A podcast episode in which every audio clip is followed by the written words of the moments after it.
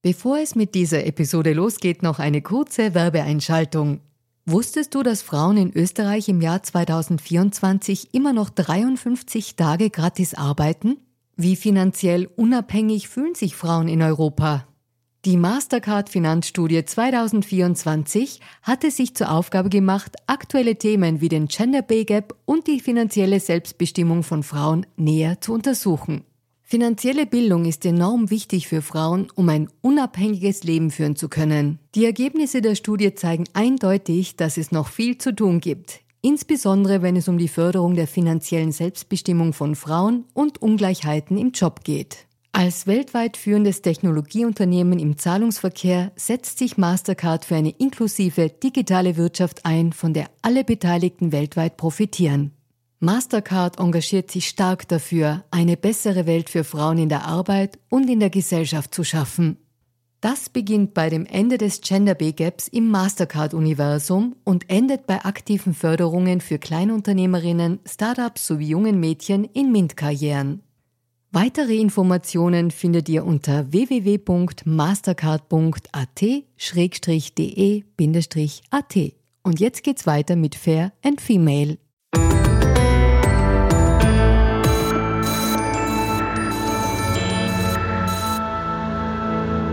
Hallo ihr Lieben, herzlich willkommen bei Fair und Female, dem Gesellschaftspodcast der kleinen Zeitung. Mein Name ist Barbara Haas, ich bin Journalistin und hoste diesen Podcast und wir wagen heute etwas, das aktuell schon fast ein bisschen utopisch klingt. Wir wagen einen optimistischen Blick in die Zukunft. Und das mache ich mit einem Mann, der dafür quasi hundertprozentig prädestiniert ist. Ich freue mich sehr, dass er da ist und sage Hallo zu Zukunfts- und Trendforscher und Gründer des Thinktanks, das Zukunftsinstitut, Matthias Horx. Hallo, ich grüße Sie. Lieber Herr Horx, wo soll ich anfangen, wenn ich Krieg, Energiekrise, Teuerung, Covid und Wohlstandsverlust betrachte? Ich probiere es mal so. Leben wir eigentlich wirklich in der schlimmsten aller Zeiten? Welt, in der schlimmsten Welt aller Zeiten? So? Naja, also die Frage können Sie sich eigentlich auch selbst beantworten, oder? Was haben unsere Eltern und Großeltern eigentlich erlebt? Und äh, wenn, wenn Sie mal 100 Jahre oder 1000 Jahre zurückgehen oder noch länger, also ich glaube, das ist ein gesellschaftliches Konstrukt, das aber auch aus so einer sehr großen Jammerbereitschaft. Also wenn es schwierig wird, dann neigen wir auch als mediale Gesellschaft dazu, äh, wirklich die Nerven wegzuwerfen und das ist auch sehr narzisstisch. Also ich glaube, diese Art und Weise, äh, mit Schwierigkeiten, Krisen im Leben umzugehen, das ist nicht sehr gesund. Nicht? Wenn Sie das in Ihrem persönlichen Leben machen, dass wenn es mal schwierig wird, und es wird eben mal schwierig, äh, dann, dass Sie das jetzt dann quasi sich die ganze Zeit nur darum drehen, das zu bedauern und zu bejammern und zu beklagen. Äh, das kann man machen, aber das bringt natürlich nicht viel. Nicht? Das, so würde ich das mal ausdrücken. Aber wenn Sie sagen, das ist narzisstisch, ist es so, dass wir unser eigenes Jammertal, also dass wir uns damit aufladen sozusagen, uns mehr Bedeutung äh, verleihen? Oder ist das ein komischer Gedanke? Nein, das finde ich gar keinen komischen Gedanken, weil ähm, äh, es gibt tatsächlich so ein Phänomen, das man in der Psychologie die Gegenwartseitelkeit nennt. Also wenn Sie mal ähm, rückgehen in die Geschichte, das können Sie bis ins, bis ins alte Ägypten verfolgen, war immer die Zeit, in der man lebte, die gefährlichste und schwierigste und die endzeitlichste. Ähm, das hängt natürlich was äh, auch damit zusammen mit der Existenzialität des Menschen. Ja, wir sind bedrohte Wesen, wir sind sterbliche Wesen. Und ähm, dann in, in Gefahrensituationen kochen dann Gefühle kollektiv eben über. Und das wird ja heute durch eine unfassbare, wir nennen das auch die Hypermedialisierung, ähm, äh, wird das gepusht. Und ähm, da ver verlaufen natürlich dann die Vergleichsformen sind ja ganz schwierig. Wie wollen wir das feststellen? Also nehmen Sie mal ein Beispiel Krieg. Wir haben jetzt in der Tat, das ist ein schrecklicher Rückfall, der uns auch tatsächlich ähm, verzweifeln lassen kann. Das, also das will ich gar nicht abstreiten. Ähm, nur es gab auch in den letzten 50 Jahren, wo es angeblich so friedlich war, gab es auch grauenhafte Kriege. Also denken Sie mal an Ruanda oder Iran-Irak-Krieg. Nur waren die uns eben ferner. Und es ist eben auch immer die Frage, was ist der Radius unserer Wahrnehmung? Und wir leben heute in einem dermaßen vernetzten System mit diesem Planeten, dass wir ähm, gar nicht wissen, was geht uns an, was können wir ändern, was müssen wir ändern. Und das ist so eine Bedrohlichkeit, die, glaube ich, äh, unabhängig ist von dem, was real geschieht. Oder denken Sie mal an, an eben Seuchen, was unsere Vorfahren, also 18 Millionen Tote nach dem Ersten Weltkrieg, die, die spanische Grippe hat, ja, spanische Grippe ist, glaube ich, der falsche Ausdruck, ne? das ist politisch unkorrekt, aber ähm, hat damals mehr Todesopfer gefordert als der Krieg.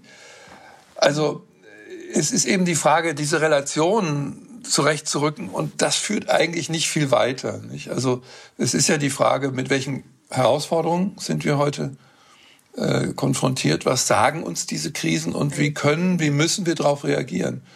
Das ist die einzige Möglichkeit, damit umzugehen und nicht das dauernd beklagen und bejammern. Mhm. Aber wenn Sie sagen, wir leben in so einer hypermedialisierten Welt, wie kann ich mich denn von diesen 24-7 äh, Nachrichten, die mich umspülen, auch negative Nachrichten, ich bin selber in einer Tageszeitung, ich äh, erlebe das sozusagen aktiv und passiv, wie kann ich mich von dem ähm, vielleicht auch ein bisschen lösen, weil einfach ignorieren ist ja vielleicht auch keine Lösung. Ja, ignorieren auf einer gewissen Ebene wäre vielleicht auch ganz gut. Also ich würde es so ausdrücken. Wir sind auch Opfer einer Maschinerie, die sich in den letzten ähm, 10, 20 Jahren mit dem Aufkommen des Internet entwickelt hat. Ich selber bin auch Journalist. Ich komme ursprünglich von der Zeit in Hamburg. Und als ich Journalist war, da gab es noch eine relativ überschaubare Anzahl von Medienkanälen. Es gab auch noch überschaubare Konkurrenzen um diese wirklich rare Ressource unserer Zeit, nämlich die menschliche Aufmerksamkeit. Oder man könnte auch sagen, die Hirnzeit. Ja? Und was sich eben entwickelt hat, ist ein Hauen und Stechen auf allen Kanälen um diese rare Ressource, weil die ist ja Geld wert. Nicht? Also wenn ich in einen Bildschirm reinschaue, dann bin ich meistens auf einer Website. Wenn ich was anklicke, dann erhöhe ich die, die Werbeeinnahmen. Ähm, also da, wo ich hinschaue, das ist inzwischen eben auch ein, ein, ein Geschäftsmodell in jeder Hinsicht. Und das führt eben zu so einer ähm, verselbstständigten Evolution ins schrille, absurde, überzeichnete, profane. Also das, was der Boulevard früher gemacht hat, ist im Grunde genommen heute auch ein Standard für die meisten anderen Blätter. Natürlich vielleicht mit Ausnahme der kleinen Zeitung. Aber aber auch da gibt es natürlich dieses Phänomen, eine negative Botschaft, eine angstmachende Botschaft wirkt immer ungefähr im Faktor 1 zu 10. Das können Sie an den Klickraten ja sehen. Mhm. Also wenn Sie schreiben, ähm, wahrscheinlich Artensterben wird uns alle ausrotten, dann haben Sie sofort eine Million Klicks. Ne? Wenn Sie aber schreiben, äh, eine äh, seltene Art ist gerettet worden oder den Wahlen geht es inzwischen wieder gut, das wäre ja mal eine irre Meldung. Ja? Wir haben ja mhm. es geschafft, die Wale waren am Aussterben, weil sie auch als, als Leuchtmittel und als, als äh, Treibmittel verwendet wurden. Und wir haben es geschafft, mit einer weltweiten Vereinbarung in den 50er Jahren ähm, äh, die Wale zu schonen. Und heute sind praktisch alle Arten wieder überlebensfähig und manche sind sogar so zahlreich wie früher. Das werden Sie nirgendwo lesen. Ja? Weil das wäre passt nicht in dieses Modell dieser Extremisierung von, von Angst, von Vermutung. Oder eine andere Frage, ich, ich frage Sie mal so, das kann man, glaube ich, auch ganz schön dialogisch machen. Wenn Sie mal an Deutschland denken, in Österreich ist immer der Faktor ungefähr 1 zu 10. Wie viele Morde gibt es in Deutschland pro Jahr? Also äh, was ich ganz genau weiß, ist, wie viele Frauenmorde gibt es in Österreich, weil da sind wir ziemlich hoch oben. Aber wir sind deswegen so hoch oben, weil es eben keine normalen Morde, Männermorde mehr gibt und weil die Kriminalität total zurückgegangen ist, bis auf die Femizide. Gut, das war jetzt ähm, eine politisch gewollte Antwort. Ähm, aber die normale Antwort darauf, also das wäre ungefähr 1 zu 10 im, im deutschen Vergleich. Ähm, äh, die meisten Menschen schätzen 10.000 oder 5.000. Ja? Ähm, da sehen Sie schon, wie wir durch die Medien total verdorben sind. 50 Prozent der Menschen sehen jeden Tag Krimis. Und 60 Prozent aller Formate im Fernsehen sind heute Krimis. Ja, also in denen immer gemordet, geraubt, also in schrecklichen Varianten, ja, weil sonst ist es ja nicht mehr spannend. Weil, wie Sie richtig sagen, die meisten Morde sind auf eine gewisse Art und Weise auch total profan. Ja, die finden in der Familie statt oder eben als Gewaltakte zwischen äh, gegen Frauen. Und ähm, daraus kann man dann schlecht ein Drehbuch machen. Es sind in Deutschland pro Jahr ungefähr 350 im Jahr bei 83 Millionen Einwohnern. Aber wenn Sie die Bevölkerung fragen, sagen 60 bis 70 Prozent, die Kriminalität nimmt dauernd zu. Und diese Verzerrungen, die sind natürlich, äh, also die, die führen uns auch in den Abgrund von der, unserer Selbstwahrnehmung.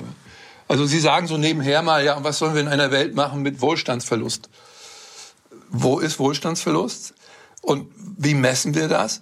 Das ist ja auch äh, ganz schwierig, glaube ich, so einen Begriff einfach so in die Welt zu setzen, weil wir leben in einer unfassbar wohlständigen Gesellschaft, die natürlich, ja, das, die natürlich Probleme hat im, im, im, in den Verteilungsfragen. Ja. Aber diese Beschreibungen von Welt, die verselbstständigen sich dann zu so einer Übereinkunft, dass eigentlich alles den Bach runtergeht. Und ich kann Ihnen sagen, wenn sich das im Grunde genommen verstetigt, also wenn alle Leute sagen, die Welt endet, wir leben in der Endzeit, in der Apokalypse, dann passiert das auch. Ne? Mhm. Self-fulfilling prophecy. Ja, ähm, ich würde ganz kurz zum Wohlstandsverlust noch ähm, was sagen wollen, weil Sie haben natürlich recht, wir leben in einer sehr äh, wohlbehüteten und, und auch mit, mit großem Wohlstand ausgestatteten Gesellschaft. Es ist nur so, dass wir gerade an den sozialen Rändern schon starke ähm, Armutsgefährdung trotzdem ähm, erleben, weil eben die Ungleichheit der Verteilung von Macht und Geld bringt für eine doch immer größer werdende Gruppe Verluste, vielleicht nicht so Verluste, wie, wie ich das jetzt erleben würde im Sinne von, ich habe jetzt nur mehr 22 Grad im Zimmer, das ist kein Wohlstandsverlust, oder 20 Grad, aber es gibt ihn schon, es gibt schon Familien, die, wo sich die Jobs nicht mehr ausgehen, um das Leben zu finanzieren. Das würde ich da nur einwerfen. Natürlich, aber, aber was konstruieren wir daraus? Also sehen wir das als eine, eine Problematik, die wir, wo wir uns überlegen, wie ändern wir das? Oder sehen wir es einen Beweis dafür, dass es sowieso alles äh, äh schief geht, den Bach runtergeht, dass wir unentwegt schimpfen können, auch aufeinander, uns gegenseitig moralisch bezichtigen, also die Frage ist doch, wie konstruktiv sind wir gegenüber der Welt? Und das ist, finde ich, eine existenzielle Frage, die taucht auch im privaten Leben auf, auch in der Familie. Wenn man bei seinem Partner oder äh, in der Familie immer alles, jeden nur bekrittelt, ja, jeder hat Defizite. Und wenn wir das mit der Gesellschaft, mit der Welt machen, dann, dann schaufeln wir uns selber äh, in die Depression. Und das ist eben unkonstruktiv. Und äh, wofür ich eben als Zukunftsforscher eintrete, ist die Zukunft auch als einen Möglichkeitsraum zu sehen. Dazu gehören auch Krisen. Und Krisen haben eben auch eine Botschaft. Die sagen uns oft was. Ja? Und wenn wir uns dann nur in die Angst verschüssen quasi, ähm, dann spielen wir auch das Spiel von denen, die damit wiederum ein Spiel spielen. Nicht? Also äh, Sie können zum Beispiel davon ausgehen, dass jede Diktatur auch eine apokalyptische Narration hat. Ja, also äh, für, bei Putin wird begründet, das russische Reich wird von, äh, wird von allen Seiten angegriffen, ja, das alte russische Reich. Und es geht unter, wenn wir jetzt nicht das und das machen. Und, und Populisten argumentieren immer mit dem Untergang. Und äh, deshalb ist es so, äh, also was verteidigen wir denn auch? Das ist doch auch mal die Frage. Und äh, diese Unverantwortung, die, die in diesen sehr leicht füßigen moralischen Konstruktionen kommt, die in den Medien ja sehr verbreitet sind. Was ich das schon alle gelesen habe und ich kenne mich ein bisschen aus, auch gerade mit dem mit diesen sozialen Verschiebungsthemen, da wird auch unfassbar zugespitzt, ja, übertrieben. Ähm, unsere Wahrnehmungen richten sich dann natürlich auch etwas Bestimmtes aus. Und die Frage ist, ob wir jemals eine Gesellschaft auch tatsächlich erreichen können, in denen alles gerecht ist, alle im gleichen Wohlstandsstatus sind das ist nicht so einfach. Ne? Und äh, also die, die Menschheit scheitert auch oft an ihren Utopien. Nicht? Dann sind wir beleidigt und geben alles verloren. Und ja, das ich meine ich mit einem konstruktiven Optimismus, der hat nichts damit zu tun, dass man alles schön redet, sondern dass man, dass man die Dinge so erkennt, wie sie, wie sie wirklich systemisch auch sind. Ja? Und dazu braucht man mhm. auch ein, ein, eine klare Wahrnehmung. Ja, ähm, auf das Konstruktive ähm, möchte ich eh ja, auch gleich kommen. Ich würde aber noch bei einem Ausdruck jetzt von Ihnen bleiben, äh, weil Sie gesagt haben, dann verschüssen wir uns in die Angst und geben alles verloren. Und diese, dieses Angsthirn sozusagen, ähm, ich glaube, das ist wahrscheinlich auch durch die Evolution begründet. Wir haben, hat uns viele gute Dienste ähm, geleistet und uns vom, keine Ahnung, Säbelzahntiger bewahrt. Aber ähm, was was glauben Sie denn, was steckt denn da dahinter, dass das jetzt so einen großen Raum einnimmt im Verhältnis zu unserem ähm, Vernunfthirn? Ja, das hat eben damit zu tun, dass eben Ängste gebrauchbar, missbrauchbar, dass sie Wertschöpfungskonzepte sind, politischer Art und auch ökonomischer Art und dass dadurch eine quasi so eine Runaway-Evolution stattfindet. Die, die Funktion der Angst ist ja, wie Sie richtig sagen, die ist uns ja mitgegeben, damit wir aktiv werden. Ne? Also das, das ist ja die, der, der Schrecken, der uns aktiviert, entweder kämpfen oder flüchten. Und gleichzeitig, ähm, wenn man zivilisatorisch mit Angst umgeht, kann sie uns auch zum Nachdenken über die Ursachen, was können wir tun, dann im zweiten Schritt. Man kann Angst ja nicht halten. Ja, also Angst ist ja ein, ein körperliches, eine körperliche Aktivierung. Das kriegen Sie höchstens eine halbe Stunde hin. Aber Sie können neurotisch ängstlich werden. Und wir können uns neurotisch ängstlich gegeneinander erziehen. Und das ist eben, das liegt eben an diesem unfassbaren Resonanzsystem, was die Menschheit über die Erde gezogen hat und was jetzt auch Amok läuft. Ja? Also das, das Internet war, war ja geplant dafür, dass sich viele Menschen miteinander verbinden. Aber es wird im Wesentlichen damit gebraucht, Kampagnen zu fahren, ja? Angstkampagnen, Lügenkampagnen, also die ganzen Debatten, die wir um die sogenannten sozialen Medien haben. Und das heißt, wir brauchen da wieder Zivilisierungsformen, wir brauchen letztendlich auch Eingrenzungsformen dafür, weil neue Technologien haben immer die Eigenschaft, dass sie erstmal auch äh, Grenzen einreißen, und uns in neue Gefahren bringen. Ja? Also wir haben immer so ein naives Technikverständnis, wenn eine Technik kommt, ist alles gut und wunderbar. Ja? Aber äh, es hat ewig lang gedauert, bis wir so Auto fahren konnten. Ich weiß noch, in meiner Jugend, wir sind immer an, an, an die See gefahren. Ich bin in Norddeutschland aufgewachsen. Da brannte, jedes Wochenende brannten da im, im Straßengraben Autos. Ja? Die, die, die, die Todesrate beim Autofahren war irgendwie also um den Faktor, glaube ich, 80 Mal höher als heute. Und es hat irre lang gedauert mit vielen, vielen kleinen Stellschrauben, bis wir überhaupt halbwegs gelernt haben, Auto zu fahren. Jetzt haben wir eine andere Problematik mit dem Autofahren. Ja, wir fahren zu viel Auto und stehen zu viel im Stau und machen zu viel CO2. Aber das nur als Beispiel. Wir brauchen natürlich diese Technologien, die kulturelle Wirkungen haben, mit denen müssen wir erst umgehen lernen. Und das ist ein kultureller Adaptionsprozess, der ist schwierig, aber den müssen wir angehen. Also ich glaube, wir ein ganz wesentlicher Punkt ist, dass wir das mediale System umbauen. Mhm. Ja, da helfe ich gerne mit, das mediale System umzubauen. Äh, mit diesem Podcast zum Beispiel. Aber ich würde noch einen Moment ganz kurz noch bei der Angst bleiben, weil mich das schon auch, ähm, wie soll man sagen, manchmal ein bisschen staunen lässt. Ähm, ich habe mal die, im allerersten dieses, äh, dieser Podcast-Reihe habe ich die Gerichtsgutachterin Adelheid Kastner zum Thema Dummheit gefragt, ähm, weil sie ein Buch dazu geschrieben hatte. Und ich habe sie gefragt, warum wir denken, dass immer nur die anderen dumm sind. Und ähm, das mit der Angst und mit der Dummheit, das hat möglicherweise miteinander zu tun, aber in diesem überconnecteden Raum, in dem wir eben sind, wo so viel gleichzeitig stattfindet, wie würden Sie diese Frage denn beantworten? Weil das gehört ja zu dem Spiel dazu, dass wir gegen wen sind, dass wir äh, andere abwerten, dass wir andere Narrative pflegen, aber man selbst fühlt sich ja immer auf der richtigen, sicheren, also richtigen, moralisch richtigen oder politisch richtigen Seite. Wieso ist das denn so?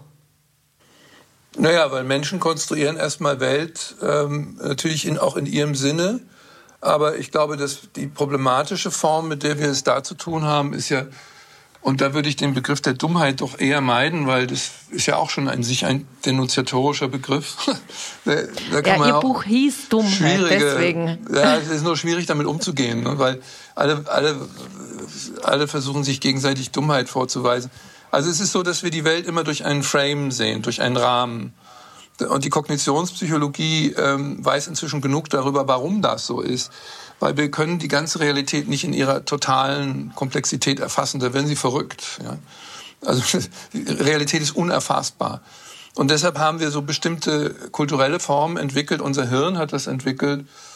Framing. Also wir, wir, das nennt sich, ist eigentlich die Grundlage der Kultur, dass wir die Dinge in irgendeiner Form äh, konfigurieren mit Werten, mit Verhaltensformen, mit kulturellen Mustern, mit Ritualen und dass wir dadurch die gefährlichen Elemente, auch überspringende Emotionen, versuchen zu zähmen. Und das ist in der Menschheitsgeschichte ja nicht immer gelungen, ähm, kann man ja nun nicht so sagen. Ähm, aber es gibt den, den, ewigen Versuch der Zivilisation quasi auch die Gewalt zum Beispiel zu zähmen. Ja? Das ist ja, was haben wir alles äh, versucht? Die Gewalttätigkeit in der Gesellschaft war ja in den allermeisten Gesellschaften viel höher. Und auch der Mythos, dass die, die, die, die, edlen Indigenen immer friedlich waren, ist, glaube ich, ähm, das ist halt ein Mythos, den wir uns aber sehr gerne erzählen. Und das ist eine, ein ewiger Protest, aus dem kommen wir gewissermaßen auch nicht raus. Und der führt natürlich dazu, dass wir, dass jeder einzelne Mensch so ein Weltbild hat. Und durch dieses Fenster dann auch nur das wahrnimmt, was dieses Weltbild bestätigt. Dann erstarren quasi unsere Lernprozesse. Und das ist bei vielen Menschen so, ähm, die irgendwann haben die mal irgendwas gelernt und dann ähm, leben die ihr Leben weiter so in diesem in diesem Sein. Und dazu gehören wir alle. ja? Auch die sehr moralischen Menschen, bei denen ist es sogar besonders so. Und ähm, dann weiterzulernen ist schwierig und dafür hat wiederum die Evolution auch was erfunden, das nennt sich Krise. Eine Krise ist eigentlich ein Zeichen dafür, dass etwas nicht in derselben Art und Weise weiter betrachtet werden kann weil es dann keinen Erfolg mehr hat, weil wir uns dann nicht mehr damit. Äh, und das schockiert uns aber, äh, eine Krise, weil sie uns quasi aus der Bahn wirft, aus unserem Frame wirft. Und dann gibt es zwei Möglichkeiten. Entweder Verbitterung, Zorn, Wut, Schwurbeln, Verschwörungstheorien, also Ablehnung des Problems äh, und Verschiebung auf Schuldige zum Beispiel. Das ist so eine klassische psychologische Form. Und die andere ist eben Katharsis, also neu anfangen zu denken, sich das anschauen und sagen, wow, da muss ich jetzt erstmal irgendwie mit zurechtkommen. Ja, das ist das Menschliche, das Humane. Wir können lernen, wir sind in der Lage dazu. Nur die Fraktalisierung des Medialen führt natürlich dazu, dass wir, die, dass es immer mehr solche Frames gibt, die sich dann auch verselbstständigen können. Sie können dann eben sehr, sehr leicht den Bildschirm als so einen Rahmen nehmen. Bubble sagt man ja auch. Und das verstärkt diese kognitive, ja, diese Scharte, die wir haben. Also wir haben quasi auch kognitive Fehler in unserem Bild. Wir können die Realität eben nicht sehen, wie sie ist. Ähm, wir können uns dann auch gar nicht konstruieren. Und das ist, das ist im Grunde genommen, äh, das ist eine, eine Frage der mentalen Techniken. Und ähm, da ist es eben der Punkt, also anstatt über Dummheit zu reden, die kann man schon beschreiben, ist es eben die Frage, über Klugheit und Weisheit zu sprechen. Nicht? Wie geht das denn? Wie können, mhm. wir, wie können wir das vermehren? Und das können wir, glaube ich, nur, indem wir es dauernd praktizieren, indem wir es auch miteinander praktizieren. Und das ist was sehr, sehr Analoges. Ja, mhm. ich glaube, man kann, also Weisheit und Lernen funktioniert eben nicht digital. Ja, es gibt ja immer diese Idee, man könnte zum Beispiel die Lehrer abschaffen und genauso wie man die Pflegekräfte abschaffen könnte durch Roboter. Das halte ich für keine gute Idee. Ja weil äh, lernen und, und innerlich wachsen, mit Gefühlen umgehen können, sie integrieren können, auch die unangenehmen, das kriegt man nur hin, wenn man mit Menschen verbunden ist, tief verbunden ist. Mhm. Und eigentlich haben wir in unserer Gesellschaft sehr, sehr viele Einsamkeitsprobleme. Das mediale System macht uns auch einsam. Ja, das schießt, ja. Uns, schießt uns so in, in, in Einzelerlebnisse rein. Ja, das ist ganz interessant. Ich glaube, der Begriff ist parasoziale Beziehungen. Wir glauben, wir sind total verbunden mit genau. äh, 5000, 10.000 Followern, aber das ist ja überhaupt nicht so. Fake Relationship. Und dann merkt man plötzlich, man hat zwei Millionen Follower, aber die, die mögen einen nicht, sondern die sind genauso in der Lage, einen Shitstorm mitzutragen gegen einen. ja. Also, und, man, und, und das sind ja Enttäuschungen, das sind unfassbare Verletzungen. Ja. Und, und ähm, äh, wenn man eins weiß, ist, dass das Böse, das Aggressive, das Tödliche, und das gilt zum Beispiel auch äh, im Kontext von der Gewalt gegen Frauen, das, das, das, das entsteht ja immer durch, durch, durch ähm, Kränkungserfahrungen. Ja?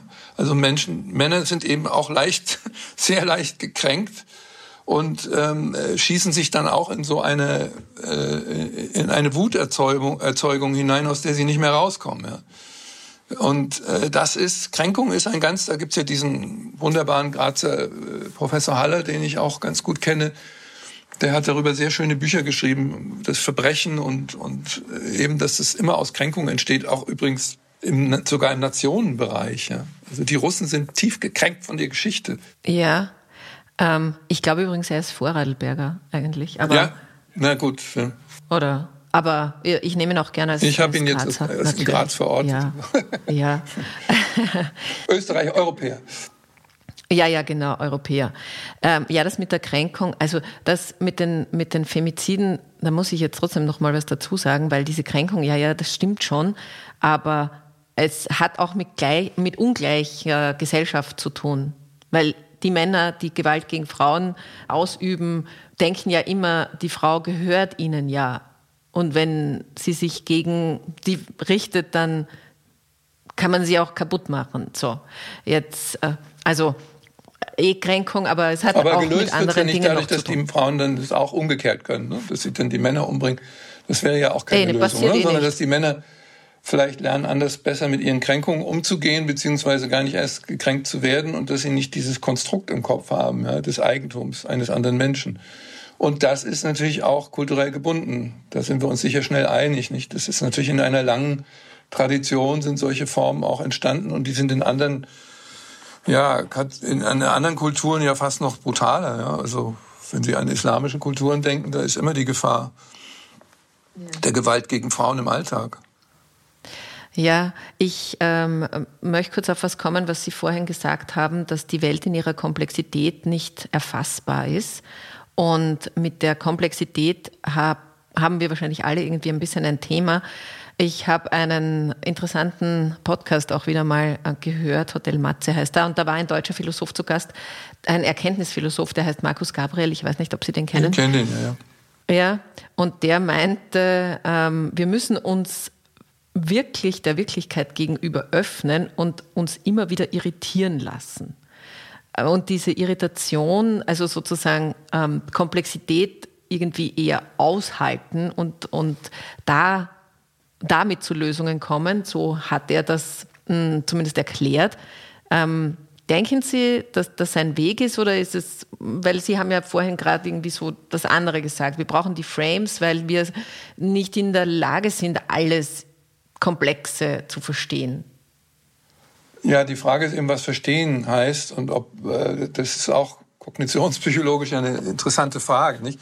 Die eine Frage ist ja, ähm, setzen wir alles in sehr enge Begründungszusammenhänge mit Kausalketten, die dann oft halluziniert sind. Also eine klassische Verschwörungstheorie versucht ja eine Kausalkette herzustellen. Ja, da ist jemand, der hat was geplant, deshalb ist es so gekommen.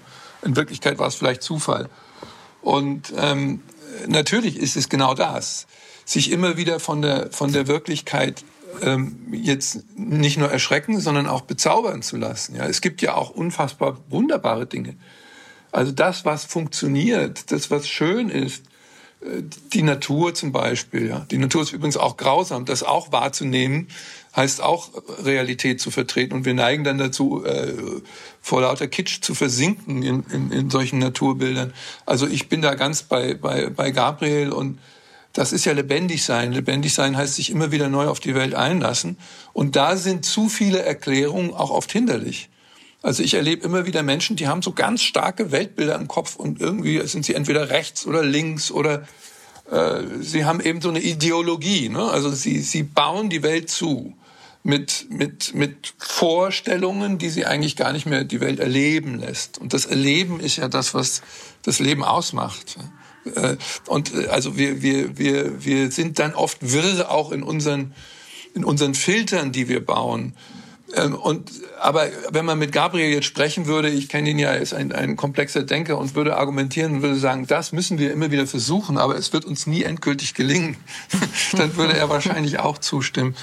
Weil unser Hirn natürlich auch gerade deshalb so interessant und ja, also auch einmalig ist im, im, im Naturreich, weil es Abstraktionen bildet. Ja, weil wir eben in Kategorien denken können, in, in, in sekundären Weltbildern. Und das ist ja auch ungeheuer faszinierend. Äh, das ist unsere Möglichkeit, zum Beispiel die Zukunft zu sehen. Nicht? Als Zukunftsforscher weiß man, dass unser Hirn eigentlich ein, eine, eine Zukunftsmaschine ist. Wir können wie keine andere Spezies, also mein Hund hat auch einen Instinkt, was jetzt kommt oder wo der Ball hingeworfen wird. Aber wir können als einzige Spezies, die wir bis jetzt kennen, wirklich Szenarien entwickeln, Visionen entwickeln, wie es sein sollte. Und das ist eine ungeheure Gabe. Die haben wir aber nur, wenn wir abstrahieren.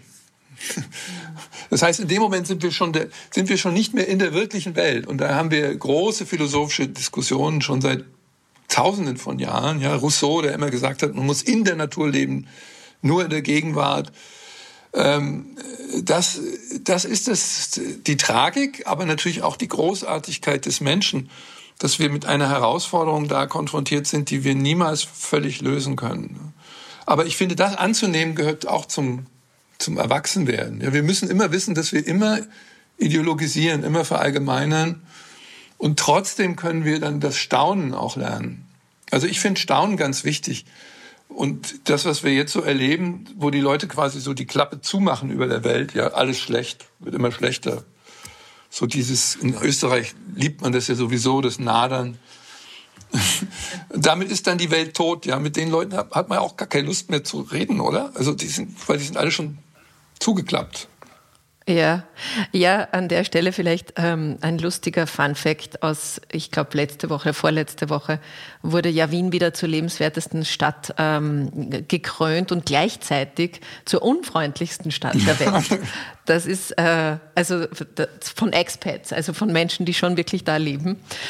Ja, super, ne? Und das ist, also beschreibt es irgendwie ganz gut. Ja, finde ich. Wir denken da auch schon lange drüber nach. Wir wohnen ja, also meine Familie wohnt seit 20 Jahren in Wien. Und wir kennen eben auch andere Gesellschaften, auch angelsächsische Gesellschaften können ja, also Irland ist so unser zweites Bein. Und die Leute können unfassbar freundlich sein. Ne? Aber es gibt eben auch so eine Lust am Kranteln. Ne? Also, also ja, man wird klar. manchmal sogar richtig, man sehnt sich danach, dass irgendwie so diese unhöflichen Kellner, das hat ja was. Man wird dadurch auch nicht enttäuscht. Umgekehrt kann einen ja auch die Freundlichkeit auch manchmal ganz schön auf den Wecker gehen. Ne? Also dieses ja, ewige in Amerika, dieses ewige Schöngetue, ja. aber es, es bedeutet auch nichts. Ja, also ähm, es ist, glauben wir Österreicher, Ihnen ja ähm, ehrlicher als dieses It's amazing to meet you. ja, aber ich weiß auch nicht, ob das nicht nur ein Klischee ist. Also es gibt schlecht gelaunte, gibt es glaube ich überall. Also es ist immer so, das sind auch so, das sind auch so Weltbeschreibungen, ja, die verselbstständigen sich. Ich kenne auch wahnsinnig viel freundliche Wiener. Ne? das sind meistens Zugewanderte, aber Wien ist ja sowieso ein Ort von lauter, von lauter Zugewanderten. Ja, das stimmt. Der echte Wiener, der ist, glaube ich, schon, der wird schon so in der Vitrine ausgestellt mit besonderer Unfreundlichkeit, aber ob der überhaupt existiert. der echte Wiener geht nicht unter, Edmund Sackbauer. Ja, da ist die Welt schon untergegangen, ne?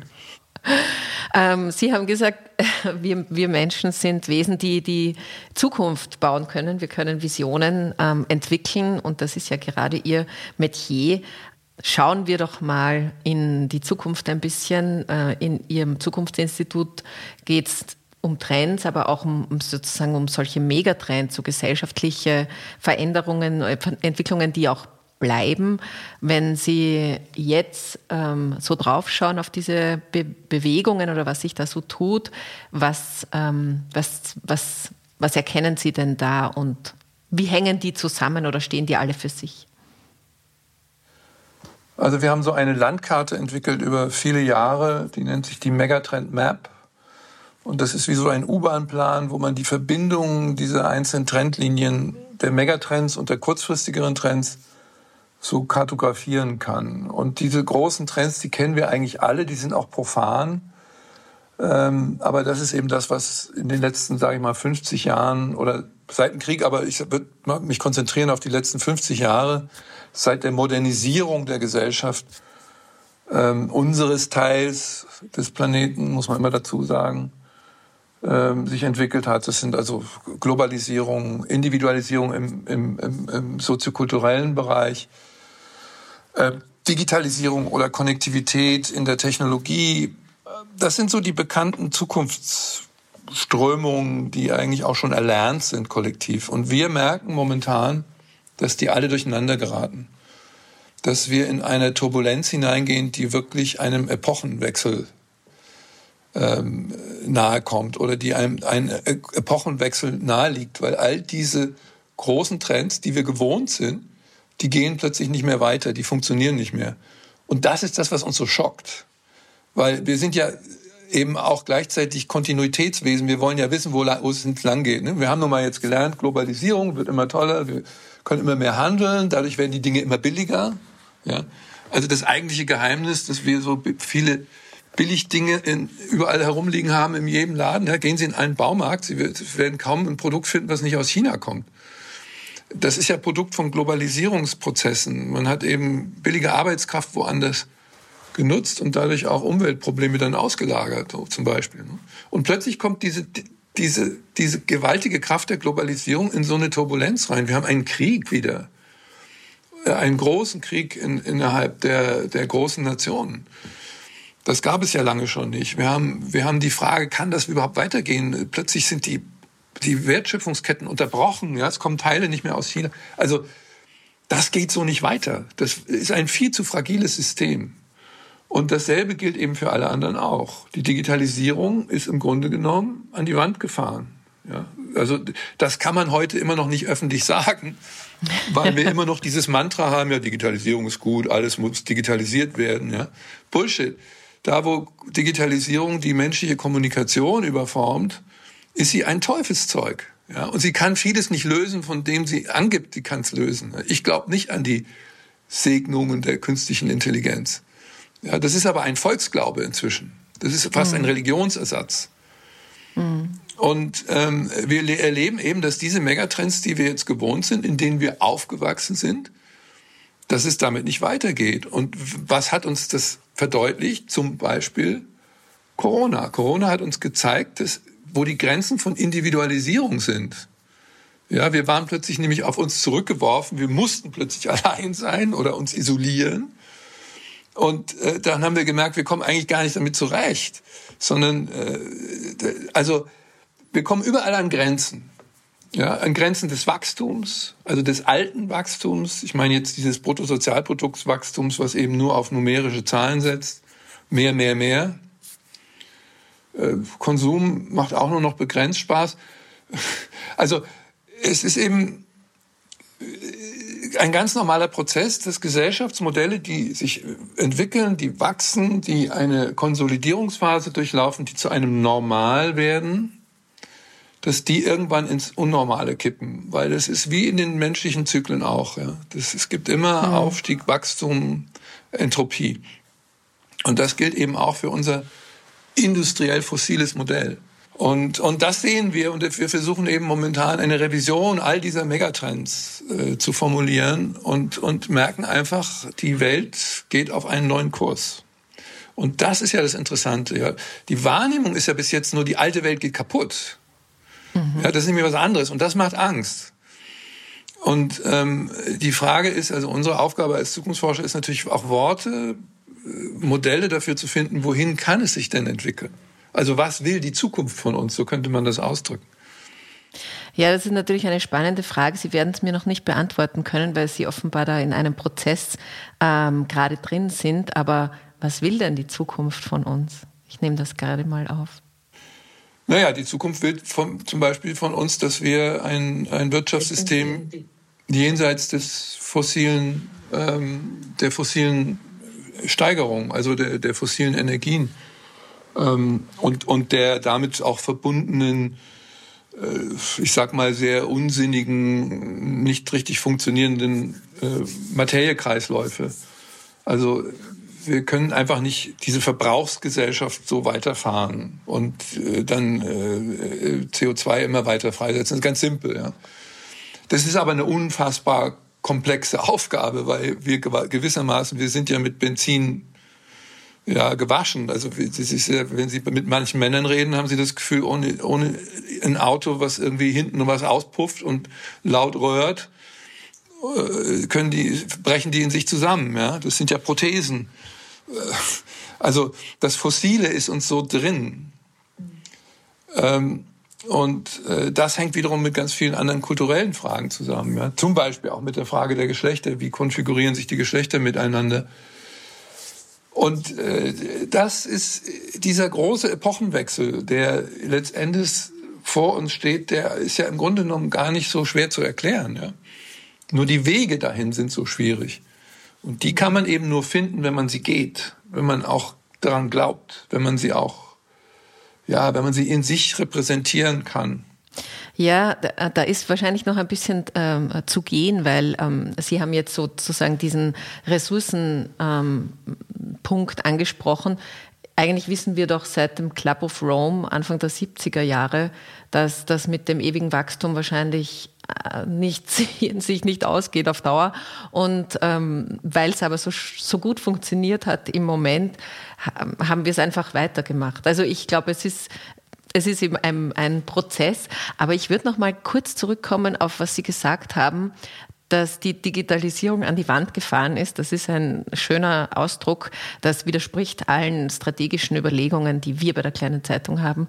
Und insofern und äh, wir ähm, diese Connectivity, wir reden jetzt auch gerade über ein Videotool und treffen uns nicht analog und sind vielleicht deswegen weniger verbunden.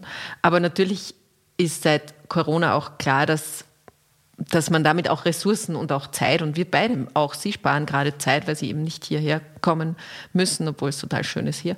Ähm, aber es stresst uns natürlich auch diese, diese Digitalisierung und was Sie eben gesagt haben. Ich erzähle nur ein kurzes Beispiel von meinen Kindern. Meine Kinder sind zehn Jahre alt, sind Zwillinge und sind im Gymnasium jetzt frisch. Und dort gibt es jetzt alles digital. Und das ist total super. Aber es gibt auch alles analog. Das Digitale kommt sozusagen on top dazu. Und das bedeutet mega Stress für alle, für die Lehrenden, für die Schülerinnen und für die Eltern. Und ähm, da, also vielleicht, vielleicht sind Sie ja da in Ihrem Prozess schon ein Stückchen äh, weiter, wie wir denn mit, mit dem, was es Gutes hervorbringt, ein bisschen wie soll man sagen, ein bisschen haushalten können auch, so wie wir mit anderen Ressourcen das ja auch tun in unserem analogen Leben. Genau, also da müsste man jetzt eben die einzelnen Systeme untersuchen, was wo sinnvoll ist. Ja, also im Grunde genommen wird es darauf hinauslaufen, dass eben Digitalität uns ähm, ermöglichen kann, bestimmte Dinge, die nicht so sinnvoll sind, zu substituieren, wie zum Beispiel jetzt eine Fahrt nach Graz die ich natürlich mit dem Zug machen könnte und ich könnte auch im Zug arbeiten. Ja, also äh, da, da kann man jetzt lange drüber nachdenken. Aber wenn wir jetzt mal bei diesem Beispiel bleiben, wenn Sie jetzt die Pflege in Krankenhäusern oder überhaupt das Krankenhauswesen digitalisieren, dann kommt kommt es eben zu dem, was Sie gerade für die Schulen beschrieben haben. Die Menschen in diesem System sind die ganze Zeit nur noch dabei, Daten einzutragen. Ja? Patienten sind eigentlich, haben aber keine Zeit mehr dafür. Also das ist schlechte Digitalisierung. Das ist einfach dumm gemacht. Ja, und äh, deshalb brauchen wir quasi evolutionär kluge Wege. Vielleicht dauern die sogar länger, als wir uns das vorstellen, weil gut Ding will manchmal Weile haben, wo die Implementierung einfach richtig sind. Ja, da wo es sinnvoll ist, also wo wo wo wir mit großen Daten umgehen müssen, aber jetzt nicht damit die Wirklichkeit überschreiben. Ja, weil das sind, das sind wirkliche Patienten, die haben wirkliche emotionale und körperliche Bedürfnisse. Und das kann man nicht digitalisieren. Also der Irrtum liegt ja immer daran, dass man durch Digitalität menschliche Dinge ersetzen kann. Und dann wird's fatal, ja. Also wenn Sie, wenn man zum Beispiel glaubt, dass Kommunikation ersetzbar ist, wirkliche Mensch-zu-Mensch-Kommunikation, dass man die in riesigen Mengen machen kann, ähm, dann, dann haut man sich in eine Illusion, auf, aus der man nur abstürzen kann. Und ähm, äh, deshalb geht es eben darum, zu verstehen, wo, an welchem Punkt ist was sich, was sinnvoll. Ja? Das, und ich kann Ihnen das, das könnten wir jetzt je, jeden einzelnen Bereich durchgehen, ähm, weil wir untersuchen das natürlich die ganze Zeit. Wir arbeiten ja auch in der Beratung von, von, von Firmen äh, im, ins Realdigitale hinein, wie wir das nennen. Also wie man die Wirklichkeit, wie man eigentlich das Menschliche sogar noch verbessert. Und manchmal ist es in Notfällen, Sie haben das ja richtig gesagt, also da, wo wir gezwungen werden, wie bei Corona, hat das eben Dienste erwiesen. Aber wir sehen auch in dem Moment, wo Corona dann wieder weg ist, machen die Leute nicht unbedingt weiter so. Ja? Sie machen auch nicht das Alte wieder, sondern sie versuchen, eine sinnvolle Synthese zu entwickeln. Ne? Also, dass wir zum Beispiel im Geschäftsleben ist es so üblich, man weiß, man hat inzwischen darüber nachdenken müssen, welche Konferenzen sind eigentlich notwendig, dass alle Leute sich da ihren Hintern in ein Auto quetschen oder mit dem Flieger irgendwo hinfliegen. 80 Prozent von denen sind nämlich überhaupt nicht nötig. Aber 20 von denen sind eigentlich noch viel nötiger als sonst, weil wenn man, wenn man Kommunikation mehr auf die ferne Ebene bringt, braucht man gleichzeitig als Gegengewicht die physische Gegenwart. Nämlich dann, wenn etwas neu anfängt. wenn man eine Innovation macht, wenn man eine Firma Sinn geben will. So, und das, das eben zu differenzieren, das ist, glaube ich, äh, die große kulturelle Aufgabe, die wir heute mit dieser Technologie haben. Das ist Work in Progress. Wir werden uns durchstolpern durch die Irrtümer. Und diese Irrtümer sind aber inzwischen so fatal, also wenn man sich die politische Kommunikation ansieht, wenn Sie das ganze Beispiel Amerika oder dann werden die Leute wirklich völlig verrückt. Ähm, das ist schon, schon, schon eine harte Nummer. Also bei den Medien ist es am schwierigsten. Also ich könnte Ihnen, wir könnten jetzt weiter darüber reden, wie man eine, eine Zeitung oder eine Zeitschrift ins Real-Digitale bringt. Das geht auch, aber das ist nicht so einfach. Es ist nicht so einfach. Also äh, was ich gemerkt habe, jetzt auch nur eine, eine subjektive Erfahrung, ähm, während Corona und dann danach, dass alles, was man organisieren muss, sich abstimmen muss und so weiter, das funktioniert tadellos digital, herrlich in dem Moment, wo man was konzipieren möchte, wo man was entwickeln möchte, ist es, ist es wie eine Wand. Also funktioniert, also es, es Dann hat man ja. nur noch Verbindungsprobleme, dann kriegt man nichts mehr hin. Ja, das ist ja das, auch, äh, also ich finde, wir, wir, ich verbrauche jetzt so viel herauszufinden, wie erreiche ich jemanden. Ja, weil alle auf verschiedenen Plattformen sind. Weil, und, und Kommunikation ist nicht mehr zuverlässig. Ja, das, und, und mhm. das ist, äh, das, das sind Kulturtechniken, die wir auch lernen müssen. Wir müssen gleichzeitig in diesen Technologien wieder neue Kulturtechniken lernen. Wir haben immer gedacht, wir brauchen keine Kulturtechniken mehr, die Technik macht's dann. Das ist der große Irrtum. Das führt in den Untergang letztendlich. Aber, ja, aber also genau das ist ein super Thema, nicht? nicht? Sie merken das. Ähm, ja. Aber gleichzeitig ist es eben Feinarbeit. Und deshalb möchten die meisten Leute sich davor drücken und deshalb verherrlichen sie entweder das Digitale oder ja, sie verfluchen es. Ähm, und äh, das, das sind ja beides keine Wege letztendlich. Mhm.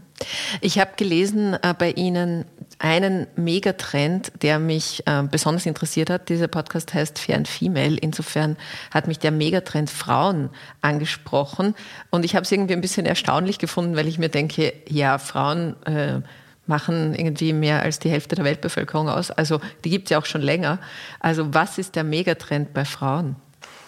Ja, nicht bei Frauen, sondern ähm, dass wir schon in eine Zeit hineinwachsen, wo es, das merkt man ja auch an den wütenden Gegenreaktionen des patriarchalen Systems, um mal in der feministischen Sprache zu sprechen, ähm, dass, dass ähm, die Geschlechterordnung, wie sie auch in vielen langen, Jahrtausende langen Bindungen entstanden sind an Religion, dass die sich verändern, dass die Rolle der Frauen zunimmt.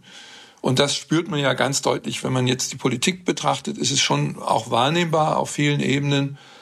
Ähm, bei den, in den Unternehmen ist es immer so, mal so, mal so, ja. Aber wenn Sie jetzt zum Beispiel die wirklich knallharte Politik, nämlich die, die Revolte, also den Aufstand gegen, gegen, gegen, gegen die Autokratien, gegen die Diktaturen sehen, das sind ja, das sind ja die Frauen heute. Ja, denken Sie an Weißrussland und Iran. Iran. Das ja. hängt inzwischen an den Frauen. Und ähm, also das sind diese Phänomene zu beobachten, wie sich das verschiebt und wie es immer wieder Rückschläge gibt. Also die, Sie können sich diese Trends immer in einer Schleifenbewegung vorstellen. Ja, die mhm. gehen ein Stück weiter und entwickeln sich, aber dann haben sie immer wieder eine Rekursion, einen Rückschlag, eine, einen Rückschritt und dann denkt man, es ist verloren manchmal, aber es wird wieder von vorne anfangen. Ja. Mhm. Weil natürlich das, das äh, nicht nur aufgrund der, der mathematischen Verhältnisse, 50 Prozent sind Frauen auf der Erde, sondern auch, weil, weil die für die kommenden Epochen brauchen wir ähm, Denk- und Fühlmuster, die mehr verbindungshaft sind, sage ich mal so, ja. Also man muss, es ist immer ein glattes Eis, ja, wir wissen ja, wenn wir über Gender sprechen, äh, lauern überall Gespenster und äh, Abgründe. Aber ähm, ich glaube schon, dass es so etwas gibt wie, ein, wie das Weibliche. Und ähm, das ist vielleicht nur ein Konstrukt, aber selbst wenn es ein Konstrukt ist, ist es, glaube ich, wichtig. Und das, die männliche Sichtweise ist eben oft eine sehr utilitaristische, äh, eine, eine, eine scheinrationale. Ähm, und äh, in der Lebenswirklichkeit eines biologischen Wesens haben die Frauen den Laden immer zusammengehalten. Ja. Mhm. Und jetzt den Laden zusammenzuhalten, ist, das, das ist die Kernaufgabe der Menschheit. Wir leben jetzt plötzlich alle auf einem Planeten. Mhm. Ja, Man sieht das auch bei den, auch bei den Klimaaktivistinnen sind viele Frauen auch dabei. Also sozusagen diese politischen Prozesse werden oft von, von Frauen, oft von jungen Frauen mm, ein bisschen auch, also viel stärker mitgetragen als jetzt noch, keine Ahnung, die Grünbewegung in den ähm, 70er Jahren, 80er Jahren. Die Frauen. Ich möchte noch zum Abschluss ähm, noch mal was Optimistisches ähm, ab mit Ihnen besprechen, nicht abfragen, denn äh, es geht um ein Wort, das heißt Resilienz und das ist ja ähm, irgendwie so, wenn man gestärkt aus einer Krise herausgeht und dann eigentlich sozusagen gut ge, geschützt eigentlich ist und, und Erfahrung gesammelt hat. Und das würde mich noch interessieren, wie Sie das einschätzen. Hm, wo liegen die Potenziale für Resilienz und was, was muss man tun, um diese Möglichkeitsräume aufzumachen? Ja, das ist eben auch wieder ein sehr komplexes Thema. Ähm, Resilienz ist ja so ein, auch, auch so ein Teufelsbegriff. Man weiß nicht genau, was das so ist. Die meisten Menschen verwechseln es mit Robustheit. Ne? Also ein Panzer zum Beispiel ist ziemlich robust. Aber wenn ja, er in den Graben fährt, robust, ja. ist auch schlecht. Ne? Also es ist, Resilienz ist die Fähigkeit von Wandlung. Und das Wandlung bedeutet immer Vielschichtigkeit äh, als Potenzial. Also im Grunde genommen geht es dabei auch um Komplexität in einem positiven Sinne. Die meisten Menschen verwechseln ja auch Komplexität mit Kompliziertheit nicht. Also Komplexität bedeutet ja, dass wir in Kreisläufen leben, die sich auch selbst stabilisieren können, die sich auch gegenseitig ergänzen, die Alternativen bringen, dass wir nicht nur eine Möglichkeit haben zu reagieren im Leben, sondern äh, vielschichtige Möglichkeiten. Also die Vielschichtigkeit, Diversität ist, glaube ich, dabei, spielt eine Rolle. Und ich glaube auch, dass wir die, die Resilienz unserer Gesellschaften immer unterschätzen. Ähm, wir, es ist gar nicht, wir, die, die moderne Gesellschaft, also die europäische Gesellschaft, finde ich, hat gar nicht so so unresiliente Formen hervorgebracht. Das zeigt sich gerade jetzt, glaube ich, auch in diesen Krisen. Und ähm, daran spielt eben immer die Rolle, dass man die Dinge auch von verschiedenen Seiten sehen kann. Ja? Und mhm. dass man ausgleichende Operationen macht, dass wenn das eine nicht funktioniert, dass man dann noch eine andere Möglichkeit hat, dass man nur, nicht nur auf ein Pferd setzt, dass man nicht nur linear denkt. Mhm. Also das ist, hat, Resilienz hat eine mentale und eine systemische Dimension. Ja? Und man kann ein resilientes System beschreiben und es unterscheiden. Aber ähm, äh, ich glaube, sehr wichtig ist eben auch, dass wir in Resilienz eben denken lernen. Das ist nicht so leicht, ne? weil wir mögen immer gern die Eindeutigkeiten. Aber gerade in Krisenzeiten fühlen uns ja die Eindeutigkeiten immer mit dem Kopf gegen die Wand, ne? weil dann geht das Alte nicht mehr, sondern yeah. man muss sich was Neues einfallen lassen. Also im Grunde genommen geht es um Wandlungsfähigkeit. Und Wandlungsfähigkeit basiert immer darauf, dass man die Angst überwindet. Also dass man sich nicht von der Angst hypnotisieren lässt. Das ist ein guter. Da sind wir wieder am Anfang, ne? Ja, genau, da sind wir wieder am Anfang. Eine, eine, eine Geschichte oder mh, mm, ja, ein Thema, würde ich sagen. Eine Frage kann ich Ihnen jetzt nicht ersparen. Ähm, Sie haben am Anfang von Covid ein sehr schönes Bild gezeichnet, wie toll die Welt wird, wie, wie, wie verbundener wir sein werden, wenn wir das überstanden haben. Und was ich mich frage, so haben Sie das gelesen, offensichtlich. So habe ich das gelesen, ja. Wir wär, also so, hab ich, so hätte ich das gelesen. Und ich habe mir ein Jahr später dann gedacht, denkt sich Matthias Horks eigentlich, wie habe ich mich so täuschen können? Oder habe ich auch die Welt falsch äh, gelesen, die da um mich herum war? Ja, weder noch. Ähm, das war ja keine Prognose, sondern eine Regnose. Das ist schwierig, diesen Unterschied so schnell darzustellen.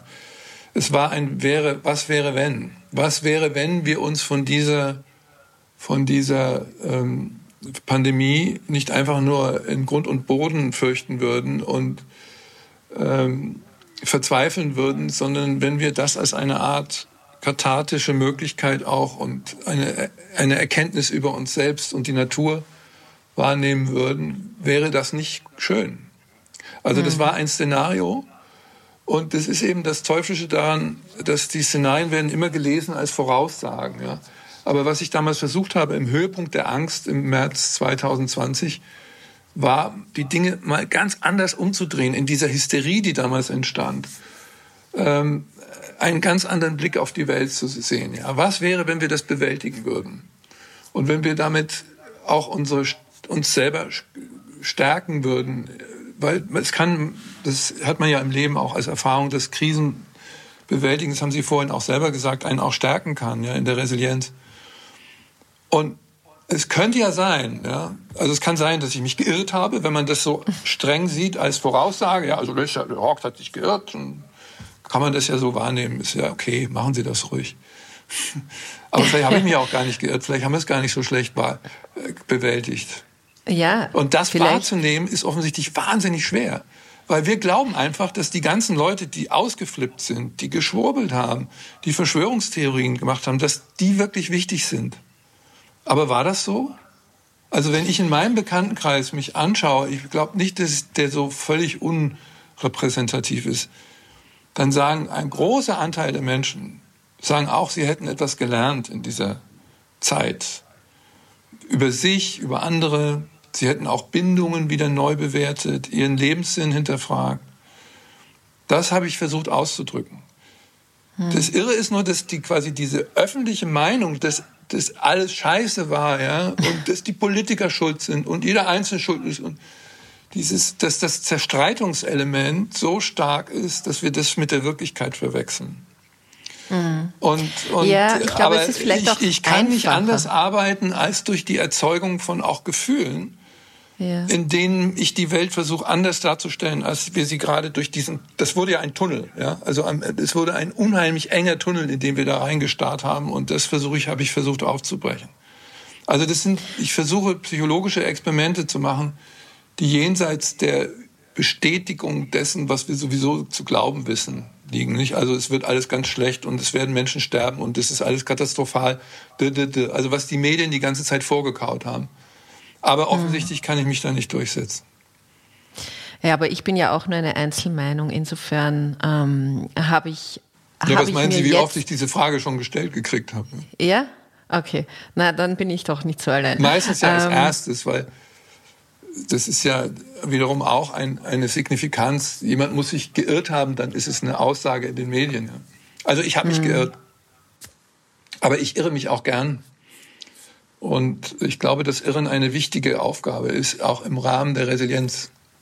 Ja, da haben Sie sicher recht. Und ich denke mir gerade zwei Sachen. Einerseits ähm, kritisch zu mir selbst, dass es natürlich einfach ist zu sagen, da hat jemand was äh, prognostiziert, obwohl er das gar nicht so gemeint hat und dann hat er sich getäuscht und jetzt hat der natürlich Unrecht und ich habe Recht, weil ich habe es ja erkannt, dass es nicht stimmt. Ja, aber Sie haben ja einen Vorteil äh, jetzt, ne? Wenn Sie Recht haben, ja, da habe ich jetzt einen Vorteil. Ein tolles ja. Gefühl, da kommt so ein bisschen aber, Dopamin. Aber eben, ich, ich, ich, ich rege, also ich, ich sehe das sehr selbstkritisch mir gegenüber und andererseits habe ich mir gerade gedacht, es scheint auch sehr ähm, fordernd und, und anstrengend zu sein, wenn so wie Sie immer den Tunnel weiten möchten und mit anderen, mit anderen Frames ähm, äh, auf einer Gesellschaft auf, aufschlagen, die schwer lesbar sind im doppelten Sinn.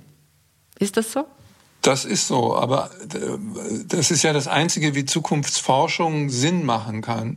Weil wenn Zukunftsforschung Prophezeiung ist, ähm, also Prophezeiungen sind immer Zukünfte, die man dann versucht selber herzustellen, ja, indem man Follower findet, die das dann auch machen. Oder Prognosen, ähm, dann legen sich die Menschen ja wieder auf einen Frame fest. Ja? Also wenn ich jetzt die Zukunft genau voraussagen könnte und sage, folgt mir alle, ja? gebt mir euer Geld, das ginge ganz gut, glaube ich. Aber das ist ja nicht der Punkt, sondern ich will ja die Möglichkeiten des, des Lebens, der der Räume, in die wir als Menschen hineinwachsen können, erweitern. Und die Zukunft ist zu einem erheblichen Teil unbestimmt in ihren Feinheiten. In ihren Feinheiten. Aber das heißt nicht, dass das Zukünftige, also das, was weiter sich entwickeln kann, wie wir weiterleben können, wie wir uns weiter verändern können in einer Art und Weise, dass sich das auch stabilisiert, das ist, glaube ich, schon sichtbar. Das kann man auch beschreiben.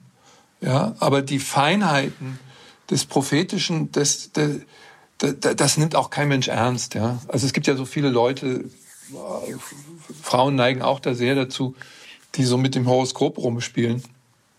Und wenn man das so ein bisschen ernster sich anschaut, dann merkt man, die nehmen das auch nicht so ernst, das ist eigentlich so eine Reflexionstechnik. Ja, also da, das ist eigentlich so ein, ein Spiel mit, mit, mit Annahmen und das finde ich ist auch völlig okay. Ja, das hat ein bisschen Entertainment-Faktor, das darf äh, sicher auch sein.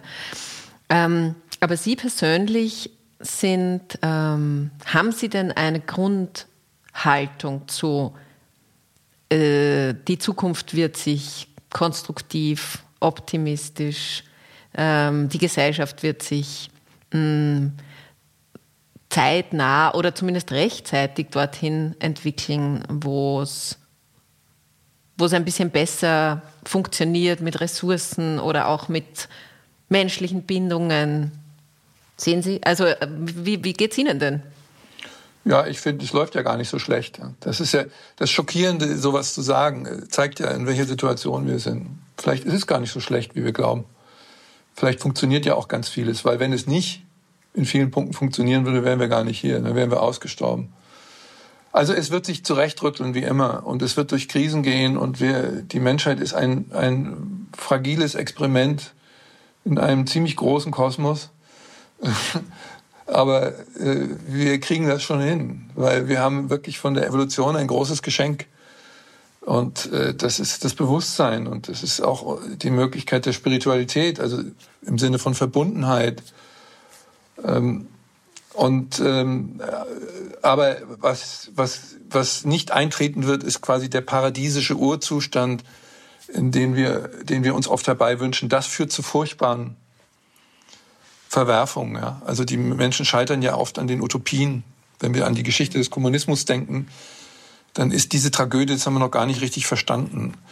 Und deshalb geht es eigentlich darum, die Zukunft offen zu halten, in ihren Irrtümern, in ihren Versuchen, in ihren Möglichkeiten. Und da bin ich in der Tat sehr optimistisch, dass wir das hinkriegen werden. Wir stolpern und wir stehen wieder auf und wir sterben, aber es werden neue geboren. Also das ist eher eine Haltung des Possibilismus. Ja, es wird immer etwas möglich sein. Das ist was anderes als Optimismus, der sagt, wird alles gut, ja? oder Pessimismus, der sagt, wir gehen sowieso unter. Ich fürchte, die Welt macht uns nicht den Gefallen, uns untergehen zu lassen. Und das wäre für viele Leute ja eine Genugtuung. Ja? Dann hätten sie ja recht gehabt. ja, Menschheit ist eh doof. Ja? Deshalb, okay. das ist, ja, das ist richtig gefährlich. Ne? Menschheit ist eh doof, außer mir natürlich. es gibt ja so eine Haltung, die treffe ich ganz oft. Die Mensch ja, ja, Menschheit ist zum Untergang verurteilt. Das ist eine, eine, eine sehr narzisstische, ähm, apokalyptische Dekadenz, sowas zu sagen. Ja, das war ein schöner Abschluss, lieber Herr Horks. Ähm, vielen Dank für das schöne Gespräch. Es hat mir jetzt tatsächlich irgendwie auch echt Spaß gemacht. Vielen Dank für Ihre Zeit. Gerne. Ich danke Ihnen. Also ich habe ähm, äh, gelernt, habe ich, dass wir vielleicht doch nicht in der schlimmsten Zeit ever leben und dass man sich vielleicht auch ein Stück weit gelassen in den Wandel begeben kann.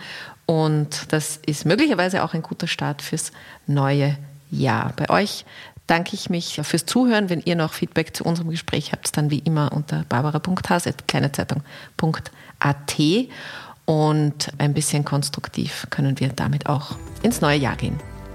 Ende meiner salbungsvollen Worte. Ich wünsche euch eine gute Woche. Bis zum nächsten Mal. Alles Liebe und Baba.